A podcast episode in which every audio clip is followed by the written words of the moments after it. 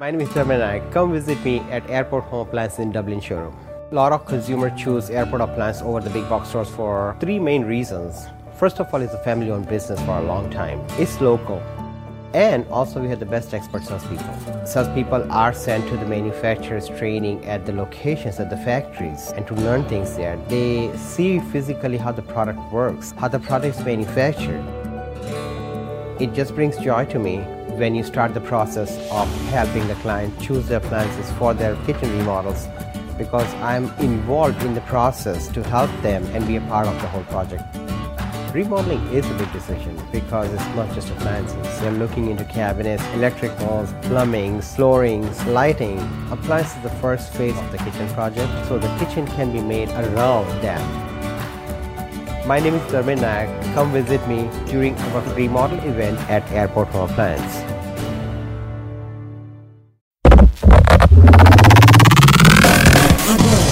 Cidade.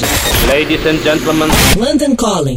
Produção e apresentação Rodrigo Lariu. London Calling. London Calling. Olá, ouvintes da Rádio Cidade. Esse é o nosso boletim com notícias direto de Londres. Prestes a começar uma turnê pela Inglaterra, o vocalista do Libertines e do Babe Chambles, o Peter Doherty, foi preso sexta-feira passada em Paris por posse de cocaína. Doherty passou a noite de quinta para sexta detido depois de ser flagrado comprando duas gramas de cocaína no bairro de Pigalle, na capital francesa. Essa não é a primeira vez que Pete Doherty vai em cana por causa de drogas, e a ficha dele tá bem sujinha, viu? Tem prisão por posse de drogas, por dirigir drogado, por dirigir sem carteira de motorista e até roubo de automóvel. Meu Deus do céu! A tour do Libertines aqui na Inglaterra começa dia 3 de dezembro e vai até o dia 22, com todos os ingressos de todos os shows esgotados. Até a gravação deste London Calling, ninguém da banda havia se pronunciado sobre a turnê, que aparentemente vai mesmo acontecer.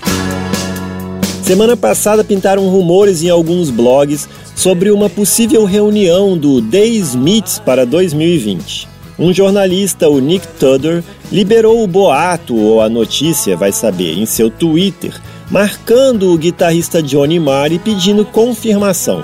Uma das dúvidas era sobre quem seria o substituto do baterista Mike Joyce, que jurou nunca mais subir num palco com Morrissey. Só que aí, respondendo ao Twitter, o Johnny Marr, ex-guitarrista da Smiths, disse de forma irônica, sugerindo o seguinte: na guitarra não vai ser eu, vai ser o político britânico Nigel Farage, que é um político de extrema direita. Deu ali uma alfinetadinha no Morrissey, né? Eu sou o Rodrigo Lariu e esse foi o London Calling direto de Londres para a Rádio Cidade. Você acabou de ouvir. London Calling. Produção e apresentação Rodrigo Lariu. London Calling.